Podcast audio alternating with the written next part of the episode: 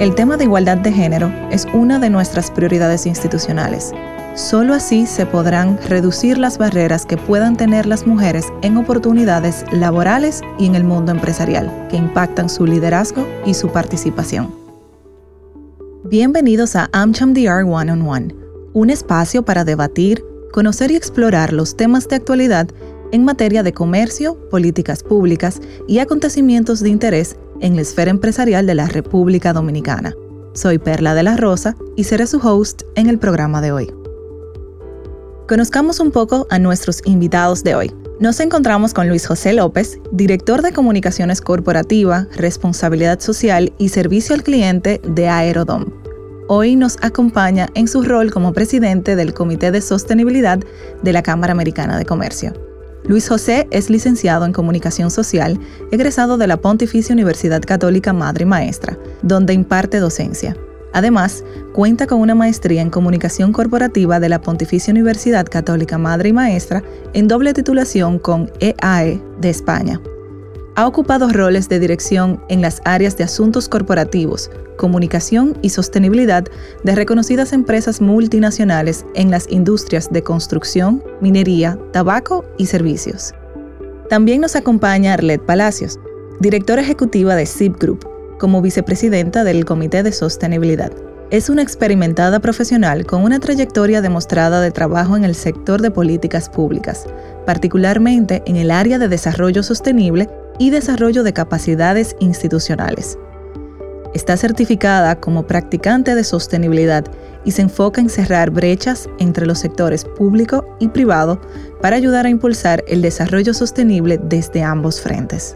Más recientemente se ha concentrado en el diseño de estrategias utilizando métodos de design thinking que ayudan a ofrecer soluciones viables a las empresas. Primero que todo, Arlette, Luis José, cuéntenme un poco de ustedes. ¿Cómo llegan Luis José y Arlet al Comité de Sostenibilidad? Ok, bueno, primero que todo, muchísimas gracias por la invitación y muy felices y honrados de poder compartir en este espacio. El Comité de Sostenibilidad, voy a dar un paso para atrás para explicar por lo menos cómo llegué yo de forma particular y luego le permito a Arlet que cuente su experiencia.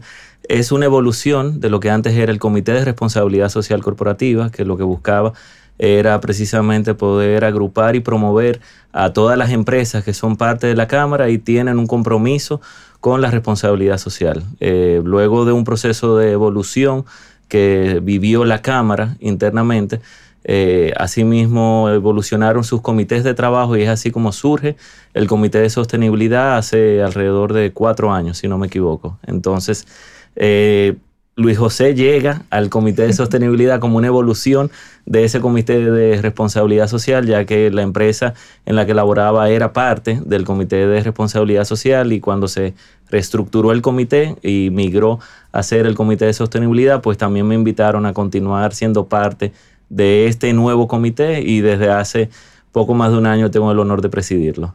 Y en tu caso, Luis José, que también fuiste vicepresidente por varios años, ¿no? Sí, eh, tuve el privilegio de inmediatamente se formó el Comité de Sostenibilidad a acompañar a Josefina Navarro, que fue nuestra primera presidenta en esos primeros años de crecimiento y evolución del Comité de Sostenibilidad como vicepresidente y desde hace poco más de un año estoy acompañándolos ahora en un rol de presidente. Así es. ¿Y Arlet cómo llega al Comité de Sostenibilidad? En mi caso yo me acerqué al comité como soy asesora en temas de sostenibilidad. Tenía mucho interés de ver cómo podía aportar quizá al desarrollo de una agenda de parte del comité y, bueno, y acompañar a ese, a ese proceso. Lo, mismo lo mío fue como más eh, dirigido y ya como vicepresidenta, eh, bueno, fue que me invitaron a, a formar parte como del vamos a decir, como vicepresidenta. Fue un honor, me imagino que por, yo era bastante activa, eh, creo que me involucraba mucho en las distintas actividades del comité y al final eso fue lo que impulsó quizá esa invitación a acompañar a, Luis José en la, en, la, bueno, en la vicepresidencia. Así es, muchas personas activas en el comité, varias comisiones de las cuales vamos a hablar en breve. Pero Luis José tocó un punto muy importante y es de dónde viene este comité eh, de sostenibilidad. Y quisiera conocer de ustedes en qué consiste hoy en día el comité de sostenibilidad, esa trayectoria hacia dónde los llevó.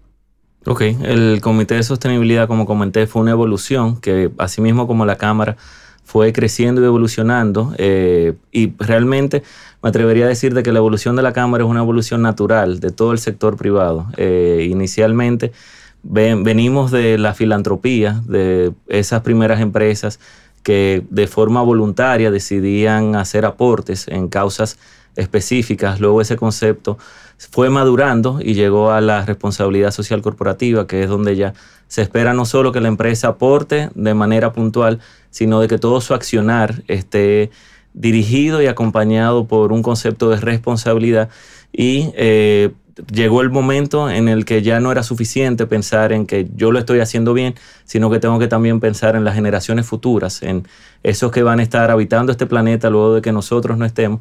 Y así es entonces como surge ese concepto de sostenibilidad donde ya no es suficiente el que yo haga las cosas bien y el que cumpla con todas mis tareas, sino que también se espera que yo lo haga de una forma tal que no esté poniendo en riesgo ni en jaque a todas esas generaciones que vendrán al futuro. Entonces, el Comité de Sostenibilidad lo que hace precisamente es agrupar a empresas y diferentes industrias que comparten ese compromiso por aportar a la sostenibilidad. Y tenemos la, dicha de que es un comité mixto en donde tenemos no solamente a quienes ejercen el rol de sostenibilidad en cada una de sus empresas, sino que también tenemos consultores, como es el caso de Arlet, que es experta mucho más que yo en todos los temas de sostenibilidad.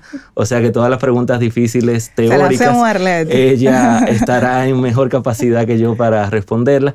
Pero en el comité entonces tenemos esa dinámica donde no solamente estamos quienes ejercemos el rol de sostenibilidad en cada una de nuestras empresas, sino que también eh, compartimos y conocemos a consultores expertos y entre todos pues tratamos de eh, empujar temas que ayuden a fortalecer el nivel de conocimiento país con relación a la sostenibilidad y también a promover cada vez más prácticas sostenibles que las empresas que son parte de la Cámara y son parte del comité realmente están haciendo.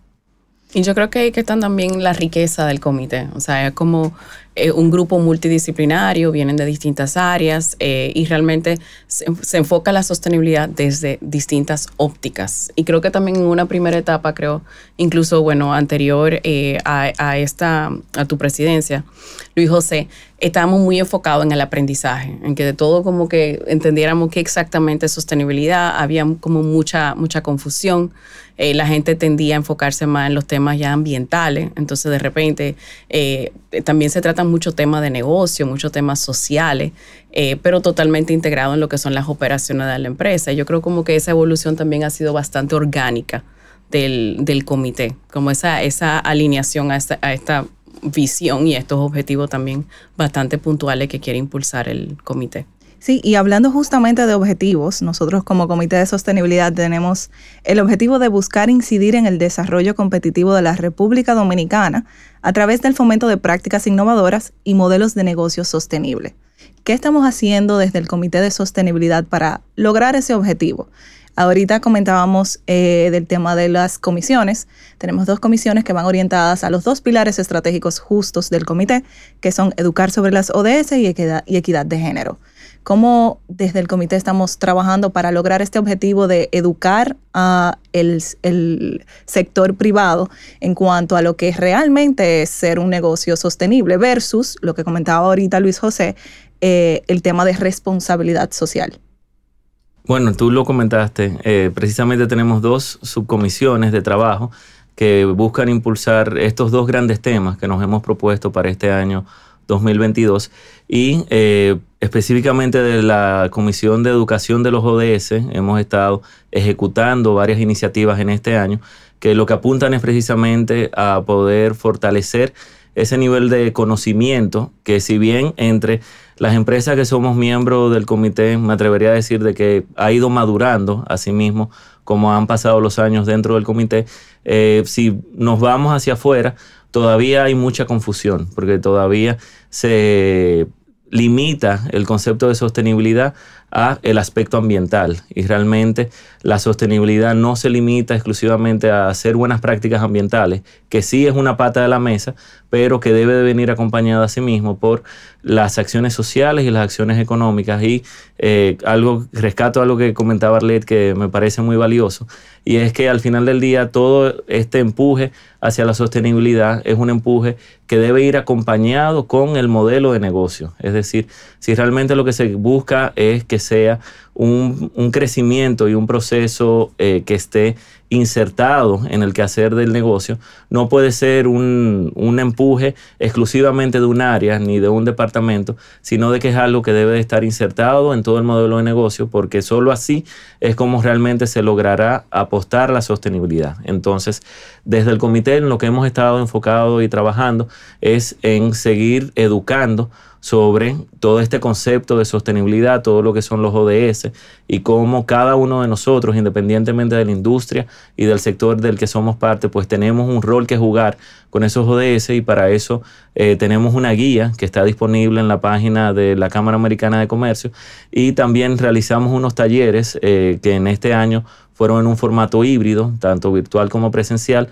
en donde eh, pudimos profundizar aún más todo lo que tiene que ver con cómo yo introduzco los ODS a mi agenda de negocio. También realizamos una, un foro eh, de alto nivel que estuvo muy concurrido con el ministro de Economía, Planificación y Desarrollo, Pavel Isa, así como con diferentes expertos, eh, donde hablamos sobre el financiamiento para los ODS y cómo se puede realmente acceder a una serie de mecanismos que están ahí disponibles para acompañar a las empresas y a todo el sector privado en impulsar esa agenda. Entonces, desde el punto de vista del trabajo de educación, eso es lo que hemos venido empujando en lo que va de año y para no monopolizar, yo dejo que Arlette entonces nos cuente qué hemos estado haciendo desde la Comisión de Equidad de Género. Eh, desde la Comisión de Equidad de Género eh, hemos estado impulsando lo que es la iniciativa Paridad de Género aquí en República Dominicana. Es una iniciativa eh, impulsada por el Banco Interamericano de Desarrollo. quien la implementa en el país es la presidencia.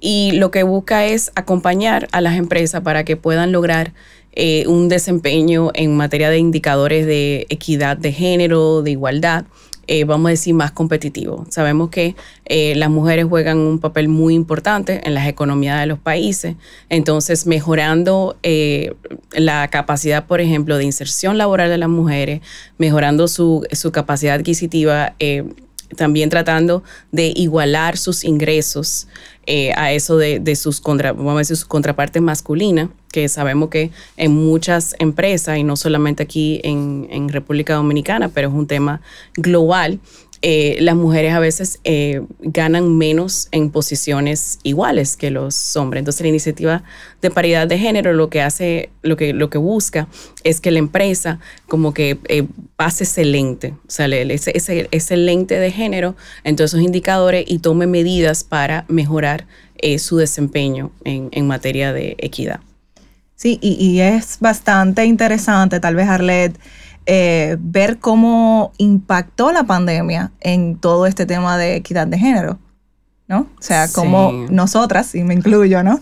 Eh, nos fuimos a la casa, el mismo nivel de trabajo, Luis José se ríe, con los niños atrás, entonces eh, también yo creo que eso le dio un poco de visibilidad a lo que sucede tras bastidores en el ambiente de, una mujer, ¿no? Sí, la situación de la mujer en el, en el lugar de trabajo no es la misma que la del hombre. Y, efectivamente la, pandemia eh, ayudó a visibilizar, eh, a visibilizar ese, ese mal eh, y, yo a veces digo como que a veces, bueno, eh, las políticas, pero las políticas no pueden ser igual para todos en cierto sentido, porque a veces las mujeres están eh, luchando con una serie de circunstancias que no son las mismas que el hombre y las empresas tienen que reconocer esas diferencias y diseñar sus políticas y, y sus normativas de acuerdo a esas diferencias, si no realmente no son inclusivas las políticas no son inclusivas porque no toman en cuenta esas eh, necesidades distintivas de uno y el otro y así viceversa. también, no es solamente del lado, el lado de la mujer, también aplica para el, para el lado del hombre. O sea, hay que, hay que ver, hay que ver como el, el, vamos a decirlo, hay que verlo de forma muy integral. Por eso decimos equidad. Equidad, exactamente. Equidad de género. Que no es lo mismo que igualdad. Que no es lo mismo que igualdad. ¿Y cuál es la diferencia ahí, Arlette? Bueno, que en, igualdad es cuando tú quieres lo mismo para ambos eh, sexo o vamos a decir ambos grupos etarios. Eh, equidad es cuando tú creas las condiciones para lograr que ambas, vamos a decir, ambas eh, personas, ambos, vamos a decir, hombres y mujeres, tengan acceso a más o menos las mismas condiciones. Y a veces lograr ese acceso no, no implica el mismo camino para ambos. Entonces, ¿cómo tú creas esas condiciones para que ese camino de la mujer eh, la acerque quizás a ese mismo, eh, a ese mismo logro que el hombre? Entonces, eso es equidad. Y para esto también nosotros tuvimos a principio de año el evento con el BID, donde hablamos justamente de equidad de género y creo que todavía tenemos en, en las plataformas de AmCham un formulario donde cada empresa puede hacer su autoevaluación. ¿No? De, todo lo, que, lo, que conlleva el tema. Que es una herramienta del mismo Banco Interamericano de Desarrollo. Correcto. Y también el, la Cámara Americana de Comercio firmó un acuerdo también con el BID para sumarse a la iniciativa Paridad de Género. Eh, y tengo entendido que otras empresas de la Cámara se van, también han expresado interés de sumarse a la iniciativa. Ya se han ido sumando, así es. Y vamos a llevar también el tema a las provincias prontamente, o sea que ahí vamos a esparcir un poco la voz hacia el territorio nacional. Excelente. Sí, porque realmente la iniciativa de paridad de género tiene toda una serie de herramientas que son gratuitas para la empresa, que están disponibles y que la empresa al expresar su deseo de sumarse a ella, pues inmediatamente puede acceder a estas y puede eh, entender primero cuál es su situación, cuál es su línea base, saber qué tan equitativa está siendo en términos de su fuerza laboral y asimismo le, le comparte una serie de recomendaciones que son de fácil implementación para poder mejorar sus resultados. O sea que realmente que es un recurso que es gratuito, que está disponible y que aprovechamos la plataforma para invitar a cualquier empresa que tenga el deseo de conocer más sobre la iniciativa, puede entrar a Google y pone iniciativa paridad de género y ahí entonces puede acceder al, micrositio que está creado para la iniciativa o puede acceder a la página de AmCham y ahí igual encontrará un enlace que lo llevará hasta todos esos recursos. Así es. Y es súper interesante, ustedes comentaban ahorita, antes veíamos sostenibilidad como un tema ambiental, medioambiental, energía, sostenible y demás, pero ya estamos viendo cómo permea en otros eh, indicadores, ¿no? Y el tema de sostenibilidad sobre todo ha sido uno de los más populares entre las empresas en los últimos años. Estamos hablando de que ya hay empresas que quieren ser eh, carbon footprint, free carbon footprint, como está Apple, está Microsoft, y de hecho ya están cambiando su modelo de inversión hacia eh, países que buscan este objetivo sostenible también. Entonces, considerando esto que hablamos de, paridad de, de, equidad de género eh, y otros objetivos de desarrollo sostenibles, ¿qué realmente califica a una empresa como sostenible? Esa es la difícil, ¿verdad? Exacto, esa es la, pregunta gancho. Mira, es una, no, y, es una pregunta que muchas, eh, muchas empresas se hacen, muchos gerentes eh, de sostenibilidad también la hacen, y realmente la sostenibilidad nunca se logra. O sea, la sostenibilidad es un, es un continuum. O sea, es cuando uno piensa, por ejemplo, en la mejora continua. O sea, tú tienes eh, una serie de indicadores sobre los cuales tú reportas tu desempeño en materia social, eh, eh, ambiental o económica, pero todo esto es voluntario.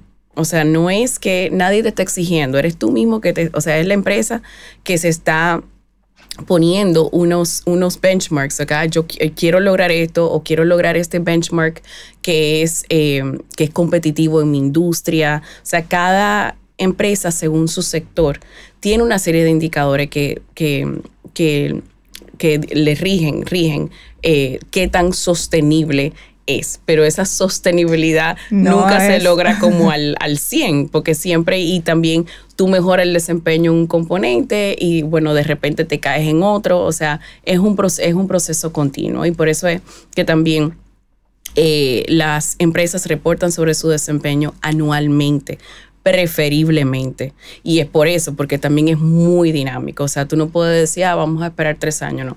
Anualmente tú, tú ves dónde está, eh, ves dónde pueden mejorar. Después de la pandemia, muchísimas empresas se le, se, le deprimieron, muchísimos indicadores, muchos indicadores de, de equidad. O sea, porque muchas mujeres también tuvieron que, que dejar de trabajar eh, por X o Y. También todo el tema, por ejemplo, de repente ya habíamos eliminado el plástico, pero después con COVID tú tuviste que entonces empezar a, ok, de nuevo los vasitos plásticos, los platos plásticos, la cafetería llenas de plástico. Entonces, bueno, ahora volvemos. Entonces, ahora hay que, y todavía las empresas, aunque ya estamos, bueno, todavía estamos en, medio de la pandemia, pero todavía no estamos a unos niveles que la gente, ah, que vamos a, hacer 100% como antes. Entonces, eso sí ha impactado un poco eh, el desempeño, por lo menos en materia ambiental de la de las empresas. Entonces, no, no se logra la sostenibilidad. Sí, casi el, el, va a ser el capítulo. No, se logra totalmente la sostenibilidad. no, yo creo que eso es lo que diferencia realmente quienes están haciendo un ejercicio serio de sostenibilidad y quienes están buscando sencillamente ponerse un sticker para eh, montarse en una ola. Porque como bien comentaba Arlet, la sostenibilidad es un proceso primero transversal que impacta todas todos los departamentos y todas las líneas del negocio. Y segundo, es un proceso continuo. O sea, nunca vamos a ponernos ya la bandera de soy sostenible y estoy al 100 en todos mis indicadores porque sencillamente es imposible lograrlo. Es un proceso en el que a medida que uno va avanzando en el camino, pues se va dando cuenta de qué otras oportunidades hay, porque lo que estamos buscando con esto es que nuestros negocios sean más rentables primero, porque si no hay rentabilidad, pues se cae todo lo otro, pero en ese mismo nivel de importancia, que toda la actividad se realice de una forma seria y de una forma sostenible, de una forma en la que yo esté considerando todos los impactos que tiene mi negocio, esté mitigando esos impactos que son negativos y esté potenciando esos impactos que son positivos. Y eh, desde ese análisis de impacto y desde ese conocimiento y entendimiento es que entonces yo identifico y diseño hacia dónde quiero que vaya mi negocio. Y hago énfasis en, en el término negocio porque eh, es parte de esas eh, mitos y malas concepciones que se tiene de que sostenibilidad es yo hacer una jornada de reforestación puntual, me tiro tres fotos, las subo a mis redes y de repente digo que soy sostenible. O sea, sostenibilidad es el resultado de un ejercicio eh, que toma tiempo, que toma recursos, pero que los resultados están ahí y que inmediatamente la empresa se inserta en este modelo y en este mundo realmente que puede acceder a mejores financiamientos porque ya estamos viendo cómo inclusive eh, los bancos y quienes emiten productos de deuda están diseñando productos para premiar a esas empresas que apuestan a la sostenibilidad. Asimismo, mis colaboradores, yo voy a lograr poder tener un mayor índice de retención y voy a poder atraer mejor talento porque todos lo que queremos es trabajar en empresas que nos representen, en empresas eh, de las cuales yo me puedo sentir orgulloso y para ello si mi negocio y la empresa en la que estoy no es sostenible, sino de que lo que está generando más contaminación y acrecentando los problemas globales, pues no voy a querer ser parte de ahí. Y asimismo hay toda una pirámide de beneficios de aquellos que apuestan genuinamente a la sostenibilidad, que inmediatamente acceden a ellas primero van a ver que es un proceso continuo, como comentó Arlet, pero que se van a ir teniendo eh, ganancias y premios que realmente hacen que al final del día la apuesta haga que valga la pena. Así es, y me voy a quedar con el puntito del sticker. Y justamente quería conocer cuál es el peligro real de caer en ese greenwashing, que es como le llamamos. Bueno, el, el peligro es que es imposible en este momento uno querer y creer que puede convencer a todas las audiencias y todos los públicos de interés de que algo que no es real eh, realmente está sucediendo. Porque quizás si estábamos 30, 40 años atrás donde no teníamos internet, no teníamos redes sociales y no teníamos tantos canales de comunicación y de monitoreo eh, en tiempo real, pues yo podría hacer un esfuerzo iba a ser difícil, pero se podía, digamos, pasar por debajo de la mesa. Pero ya en 2022, tú creer que por yo decir que estoy haciendo esto eh, y que nadie me va a cuestionar es ser más iluso de la cuenta y los riesgos desde el punto de vista de comunicación, de eh, atreverse a eh, yo atribuirme que estoy cumpliendo con algo que estoy haciendo algo sin realmente hacerlo, son exponenciales, porque construir una marca es un proceso continuo de años y destruirles algo que puede suceder eh, con una mala publicación o con una mala gestión en cuestión de minutos. Así es. Y por eso que la medición es tan importante precisamente para evitar un poco el greenwashing, porque al final lo que no puede, o sea, si tú no puedes medirlo, no lo puedes comunicar. Entonces, y eso es un principio que yo creo que también las empresas han ido entendiendo, porque antes como que uno, uno publicaba mucha información, todas las actividades que tú hacías, pero realmente tú no estabas comunicando lo que estabas logrando. Si estás logrando algo, porque sabes cuál fue tu punto de partida. Entonces todo eso yo creo que ya eh, eh, las empresas lo han ido entendiendo, entienden que, ok, eh, divulgar lo que efectivamente no estás haciendo es greenwashing. Y tú ahorita me preguntaba, ¿qué exactamente es greenwashing? Greenwashing es cuando tú divulgas información y no tienes el, vamos a decir, la referencia o el aval o la, donde tú verificar que esa información es real y por eso también que los reportes de sostenibilidad muchas veces eh, tienen como un anexo donde están todos los indicadores, están todas las líneas de base, están las fuentes donde se levantó, porque un poquito evitando, las multinacionales se tienen que cuidar mucho de eso. Así es. Y eh, tocaste un puntito sobre el, tema del reporte de sostenibilidad.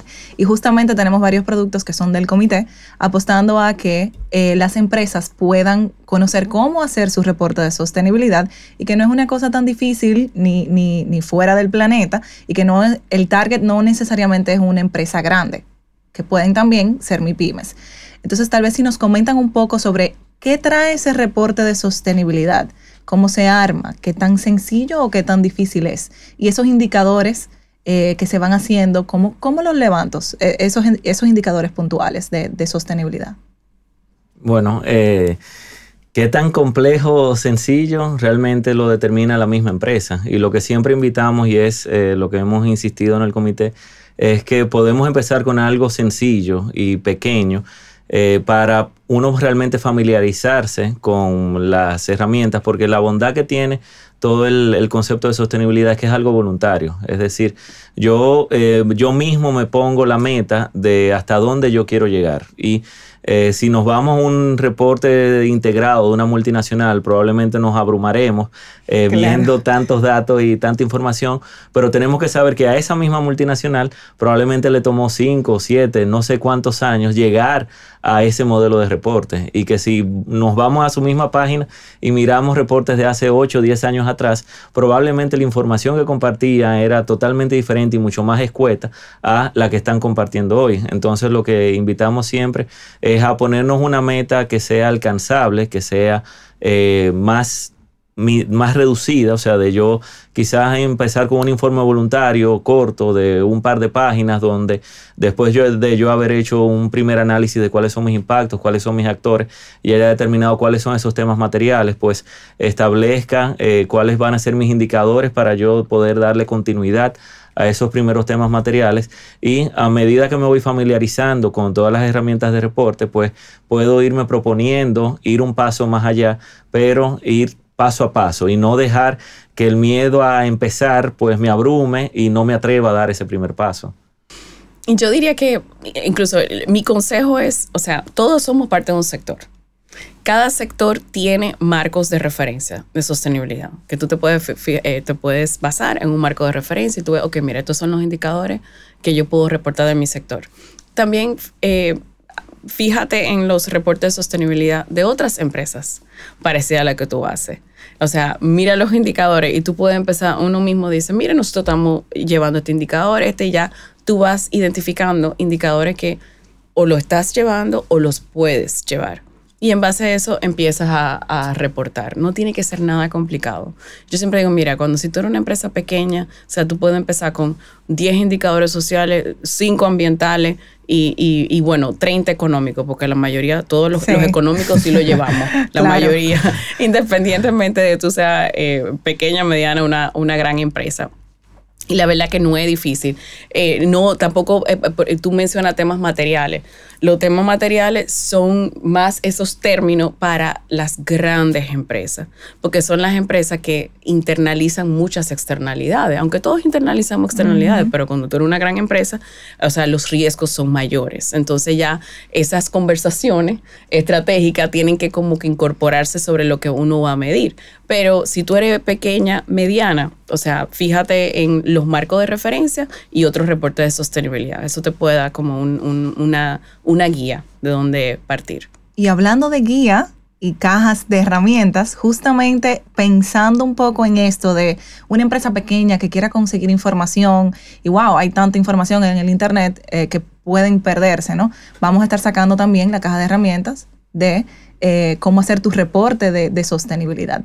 Tal vez si nos pueden comentar qué traerá esta caja de herramientas eh, y cómo pueden acceder los miembros a ella. Sí, precisamente, así mismo como hicimos la primera guía de ODS, que lo que buscaba era precisamente motivar a que más empresas apostaran a la sostenibilidad y se insertaran en este mundo, pues ya entendemos que es tiempo de que esas mismas empresas que hace 3, 4 años conocieron lo que era sostenibilidad, pues ya nos empiecen a contar cómo ha sido este camino. Y por eso es que en esta caja de herramientas eh, lo que van a encontrar son esos pasos prácticos para poder crear sus primeros reportes y eh, reportes que estén asociados a su naturaleza de negocio, pero que se puedan hacer de una forma práctica y sencilla, porque como comentaba Arlette, hay muchos eh, recursos que están ahí disponibles. Lo que hemos hecho desde el Comité de Sostenibilidad es poder identificar cuáles son esos principales recursos, eh, hacer un paso a paso, un 2-3 de cómo yo me inserto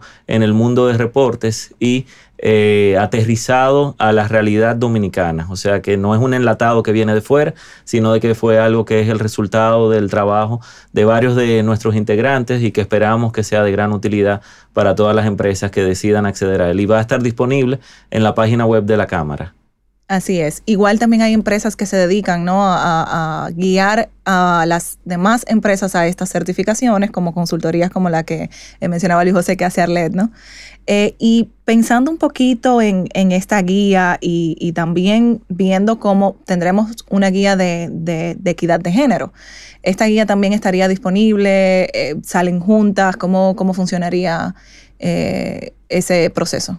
Bueno, lo que comentamos al principio, en este año estamos empujando esos dos grandes temas de cómo seguir eh, familiarizándonos con los ODS y ahora ya yendo al próximo paso, que es el tema de reportes desde el punto de vista de la subcomisión de educación de los ODS y asimismo en paralelo la subcomisión de equidad de género en lo que ha estado trabajando es también en cómo eh, acompañar a las empresas para lograr que sus fuerzas de trabajo y toda su actividad sea lo más equitativa posible. Entonces ahí esa subcomisión también ha trabajado en una caja de herramientas en las cuales se van a encontrar esos eh, primeros pasos a considerar a la hora de yo saber cuál es mi radiografía. Si yo quiero eh, ver dónde estoy, entonces cuáles son esas preguntas que tengo que hacerme para yo poder después diseñar una estrategia que me ayude a cerrar esas brechas que eh, sabemos que existen y que también como parte de los objetivos que estamos empujando desde el comité es cómo motivamos a que más empresas primero se den cuenta de que es una situación que necesitan atender y segundo cómo, la podemos, cómo las podemos acompañar para que atiendan esas situaciones y puedan ir cerrando esas brechas. Excelente. Y una pregunta directamente a ti, Luis José. Nosotros vimos en estos talleres una tendencia con los puertos y los aeropuertos a conocer un poco más sobre cómo puedo ser sostenible, cómo puedo ser una empresa sostenible. ¿Qué está pasando eh, en esa industria? En la industria de puertos y aeropuertos hay realmente una tendencia global a apostar a la sostenibilidad. En el caso de los aeropuertos, que es eh, a lo que me dedico cuando no estoy colaborando con AmSham, eh, realmente hay una, un compromiso eh, bien marcado con lograr que nuestros aeropuertos sean cada vez más sostenibles, porque sabemos que es la expectativa que tienen quienes viajan. Si es algo que quizás acá en, República Dominicana no le hemos prestado tanta atención, pero si nos vamos a, si ponemos la mirada hacia Europa, nos damos cuenta de que cada vez más se cuestiona las emisiones de carbono que genera la industria del transporte aéreo y toda esa huella ambiental que yo eh, de manera particular estoy generando al montarme en un avión. Y eso impacta de forma directa en todo el turismo, porque las personas entonces no desean hacer viajes de larga escala o no desean hacer viajes en aviones que tienen una mayor huella de carbono. Y por eso es que como somos un país que depende del turismo y que apuesta al turismo, pues eh, si queremos seguir siendo un destino atractivo en el futuro, necesitamos asegurarnos de que toda nuestra industria turística sea cada vez más sostenible y por eso es que eh, todos los aeropuertos y toda la industria del transporte aéreo de forma global está trabajando en cómo lograr reducir su huella de carbono, tanto desde el punto de vista de combustibles, como yo accedo a combustibles que sean cada vez más sostenibles y generen una menor huella ambiental, así como también desde el punto de vista de los aeropuertos, a cómo yo controlo y mitigo todos mis impactos para lograr la meta que tiene el grupo al que pertenece Aerodom, eh, que es la empresa que administra seis aeropuertos estatales, es lograr de aquí a 2050 ser carbono neutral. Y para ello es que ha estado ejecutando una serie de acciones eh, para así poder ofrecer a los turistas que nos visiten en aquel momento de que eh, su,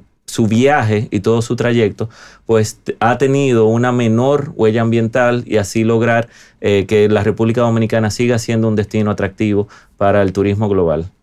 Wow, excelente. Eso es una meta bastante ardua, pero sé que, la vamos a alcanzar. Y hablando asimismo de, de las metas eh, como comité, ¿cómo ustedes ven esta tendencia eh, de todo lo que tiene que ver con la sostenibilidad dentro de las empresas? Algo que yo le preguntaba ahorita fuera de, cámaras Arlet es que me parecía muy curioso que en el comité casi todos los que participan de, del mismo son personas o de mercadeo o de comunicaciones. Y le preguntaba a Arlet, Arlet, ¿pero esto es fortuito o, hay algo detrás que no, no, no, sabemos por, por, qué sucede así? Entonces, ¿cuál, ¿cuál ha sido esa tendencia de que en las empresas se inserte el tema de sostenibilidad y se desarrolle una unidad que vaya enfocada hacia este, a estos objetivos sostenibles? Bueno, yo creo que, que y también Luis José lo, lo, acaba, de, lo acaba de mencionar, eh, o sea, las empresas tienen una obligación ahora mismo, bueno, primero los países, los países, por ejemplo, que asumieron la Agenda 2030 de Desarrollo Sostenible, se comprometieron a cumplir con unas metas para el 2030. Entonces, bueno, una parte, una, una parte es el gobierno, o sea, que, que hay un compromiso del gobierno, pero también el sector privado tiene que aportar a conseguir eh, esas metas de, por ejemplo, reducción de, emisiones.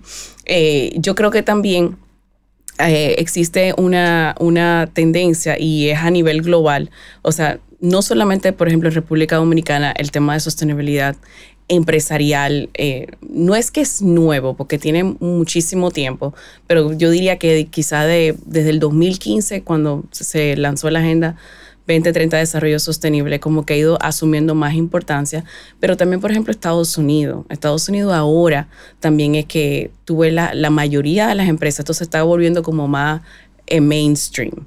Porque antes no antes eran las empresas más eh, tecnológicas, las de Silicon Valley, las más progresistas, que sí incorporaban toda esta lógica de sostenibilidad en sus operaciones. Ya esto se está, eh, se está volviendo más mainstream. También están los gustos el gusto del consumidor, las expectativas de tus consumidores. O sea, la mayoría de los clientes también espera que el producto que vayan a consumir, o sea, tenga un mínimo impacto ambiental, eh, no tenga, eh, o sea, no, genere riesgos sociales.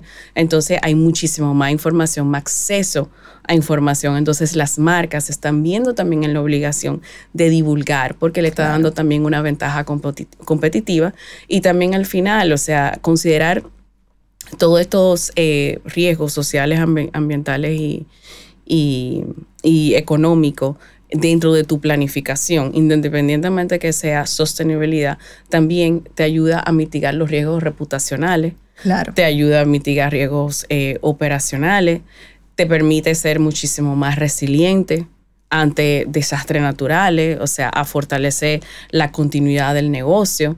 Entonces creo que ya se está reconociendo que asumir estos enfoques dentro de la empresa realmente te ayuda a crear valor económico. O sea, creo que antes era como muy intangible Ahora eso intangible se está volviendo más entendible. Claro. La gente lo está entendiendo. Entonces, eh, al final se traduce en, se traduce en, mayor rentabilidad. Esa rentabilidad eh, a nivel de imagen, puede ser a nivel de, ingreso, eh, puede ser a nivel de reconocimiento de marca, aumento de, la reputación, etcétera, pero ya se, se, puede medir. Entonces, creo que, que por ahí es que va también el, interés. Yo digo que la, no es porque ah, yo amo, eh, no es tanto que amo el medio ambiente. O sea, en ese sentido yo soy muy capitalista. O sea, al final las empresas existen para hacer dinero. o sea, si no hacen dinero, no es verdad que van a estar eh, eh, haciendo inversiones para mitigar su huella ambiental, pero van a estar perdiendo dinero. Entonces, esto tiene que hacer sentido económico. Un win-win en la estrategia. Entonces, estamos viendo cómo la todo este tema de, ser un negocio sostenible, de ser una empresa sostenible, también es parte radical de una estrategia de negocio y forma parte de esa competitividad eh, de negocio, que hoy en día, eh, para ser más competitivo, tenemos que estar en el, en el trend. Y el trend ahora mismo es, ese, ser eh, sostenible, ser green. Entonces, todas las empresas están montándose en, en, este, en este trend. Ya para ir cerrando un poquito nuestro podcast y ver eh, cuál será la visión del comité para los próximos años. Estamos hablando, estuvimos hablando de una Agenda 2030, eh, en la cual muchos de nuestros miembros eh, son activos también. Igual el gobierno ha sido bastante activo. De hecho, vi el otro día el plan estratégico del Ayuntamiento de Santo Domingo, donde incluía dentro de su estrategia los objetivos de desarrollo sostenible. O sea que ya estamos viendo a nivel de gobierno cómo esto se está materializando. ¿Cómo ven ustedes como, como presidente y vicepresidenta del comité esta, esta tendencia? ¿Qué, va, ¿Qué ustedes consideran que va a suceder en los próximos años? Bueno, no tengo una bola de cristal para poder predecir el futuro, pero lo que sí vamos a estar haciendo desde el comité es seguir impulsando y apoyando a que desde el sector privado y especialmente las empresas que son parte de la Cámara Americana y son parte de nuestro comité, eh, pues sigan apostando a la sostenibilidad, porque eh, como hemos comentado a lo largo del episodio, es algo que hace todo el sentido del mundo, que es rentable y que ya antes se hablaba que era el futuro, ya es el presente. Ya eh, hemos estado viendo cómo los hábitos de consumo han cambiado, cómo las expectativas sociales han cambiado, cómo las expectativas gubernamentales han cambiado y eh, definitivamente que todos los que hacemos parte de este planeta eh, tenemos que poner de nuestro lado para poder alcanzar esos objetivos. Entonces hay una serie de compromisos que como país hemos asumido y son compromisos que es imposible que una parte por sí sola las pueda hacer cumplir. Entonces, eh, en eso es que hemos estado trabajando y en eso es en que vamos a seguir trabajando para poder apoyar a todo el sector privado y eh, lograr crear más sinergias y más canales de comunicación entre todo lo que se ha estado haciendo de forma individual en cada una de las empresas, lo que ha estado empujando el gobierno desde el punto de vista regulatorio y poder eh, darle mayor visibilidad a esos puntos en común que es donde realmente está la riqueza. Yo creo también eh, todos tenemos que apuntar a convertirnos en un ecosistema. O sea, lo que dijo, lo que dijo Luis José, o sea, no somos empresas operando eh, de manera en silo. O sea, somos parte de toda una comunidad de empresas donde todos jugamos un rol. Y también entiendo que como sector privado y en, muy cerca eh, coordinación con el gobierno, también empezar a construir esos indicadores sobre los cuales podamos reportar eh, todas las empresas para poder entonces, eh, para que el, país pueda em, eh, divulgar, o sea, su desempeño en materia de cómo se están cumpliendo los objetivos de una manera objetiva. Porque si no llegamos a esos indicadores donde todos que sean, que sean eh, o sea, como transversales a todos los sectores, independientemente del sector, tú reportas eh, y, con ese indicador entonces el gobierno puede decir, ok, mira, nosotros de aquí al 2030 efectivamente vamos a lograr esto, porque ahora mismo yo creo que no hay mucha claridad. Y creo que ahí tenemos un rol que jugar, o sea, muchísimos eh, actores. Y yo veo como el rol de, lo, de los gremios, de los comités. Nosotros tenemos mucha, eh, eh, coordinamos bastante con, también con el Consejo Nacional de la Empresa Privada. Y, también formamos parte de lo que son los, las comisiones de trabajo para el seguimiento de los objetivos de desarrollo sostenible, que, que coordina el Ministerio de Economía, Planificación y Desarrollo. Yo entiendo que moving forward vamos a a fortalecer más, aún más todo ese trabajo. Y crear esos objetivos sostenibles a nivel de República Dominicana como tal. Excelente. Bueno, Arlet, Luis José, muchísimas gracias por su tiempo en el día de hoy fascinante todo lo que está haciendo el Comité de Sostenibilidad de la Cámara y esa trayectoria que ha llevado durante estos últimos años. Esperamos y les auguramos muchos éxitos en la nueva agenda eh, del 2023 y vamos a montarnos en esa agenda 2030, eh, que es la que nos va a montar en ese trend de, de sostenibilidad. Bueno, muchísimas gracias por participar de este AmCham DR 101 podcast y será hasta la próxima. Gracias a ti por la invitación. Queridos oyentes, aquí terminamos este episodio de AmCham DR One on One. Qué bueno ver iniciativas como las que hace el Comité de Sostenibilidad de la Cámara para fomentar las buenas prácticas en lo que tenga que ver con problemática sostenible para las empresas. Esa es la dirección en la que el mundo se está moviendo ahora. Recuerda seguirnos en nuestras redes sociales arroba AmChamDR. Será hasta la próxima.